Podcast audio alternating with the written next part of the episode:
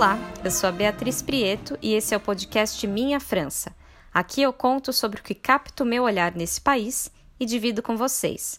Para entrar em contato comigo é só me escrever pelo e-mail que eu deixei na biografia ou pelo Instagram Bia Prieto. Hoje eu vou falar sobre os vide grenier aqui na França. Bom, eles são mais de 50 mil por ano. Os vide grenier têm o objetivo de dar uma segunda vida a objetos que estão parados em casa. É como se fosse um grande brechó ao ar livre, com vários estandes, cada um deles trazendo objetos antigos ou seminovos a preços bem modestos. Você pode encontrar de tudo: roupas e sapatos usados, por vezes até de marcas de luxo, brinquedos que já foram aproveitados por outras crianças, mas que ainda assim estão em bom estado, objetos de decoração, incluindo vasos, louças antigas, vidros de perfume vintage, vinis diversos, bijuterias, mobiliário. O próprio termo vide grenier quer dizer esvaziar o sótão, sendo a palavra vide relacionada a espaços vazios e grenier, em tradução, é sótão. Ou seja, o lema aqui é esvaziar e colocar à venda o que não tem mais utilidade para gente. Vale com o tempo, porque o ambiente pode parecer um pouco caótico à primeira vista, como um corredor de curiosidades antigas e recentes, tudo misturado. Mas se você tem um olhar atento e paciente, pode sair de lá com bons achados. Essa prática de procurar tesouros ganha um verbo especial em francês, chiné, que não tem nada a ver com a China, mas com o fato de que os vendedores antigos iam de aldeia em aldeia tentar coletar objetos e os carregavam nas costas, antes chamada de echina. Daí o verbo chiné, bem empregado hoje por quem adora sair à caça de objetos vintage. Os vendedores que praticam o desapego podem estar ligados a associações beneficentes ou não, simplesmente pessoas querendo liberar algum espaço em casa. Também tem lugar para os vendedores profissionais, os chamados brocantes ou antiquários, que ganham a vida a vender objetos com história. Nesses estandes de profissionais, você vai ver que a qualidade e, consequentemente, o preço são mais altos.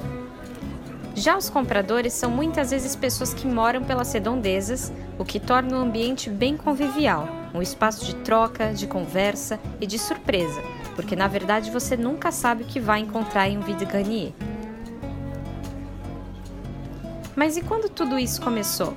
Essa prática já vem desde a Grécia Antiga e ganhou ainda mais força na Idade Média, quando muitos precisavam de dinheiro para partir em peregrinações e vendiam tudo o que tinham, depois, foi o rei Luís XIV que tentou regulamentar aos poucos esse comércio, que antes era totalmente informal.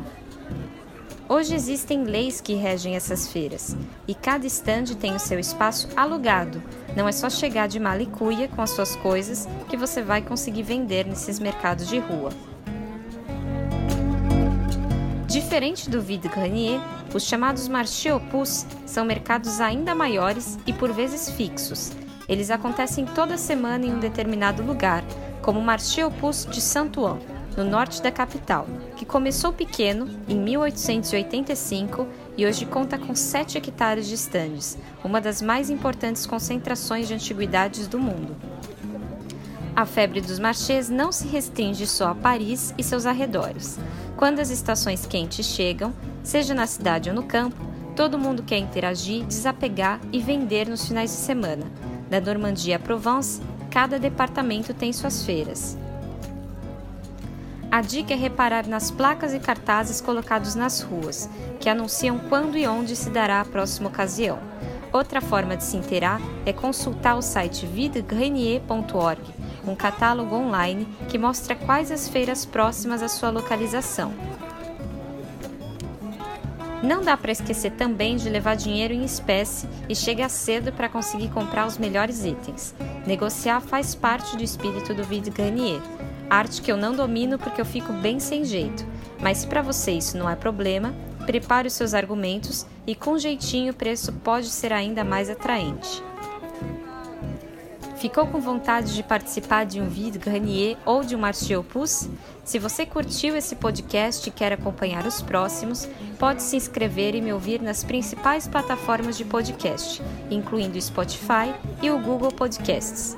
Esse episódio do Minha França termina aqui e eu espero as suas sugestões e perguntas pelo meu e-mail, que você encontra na biografia, ou pelo meu Instagram, bia_prieto. Obrigada pela companhia.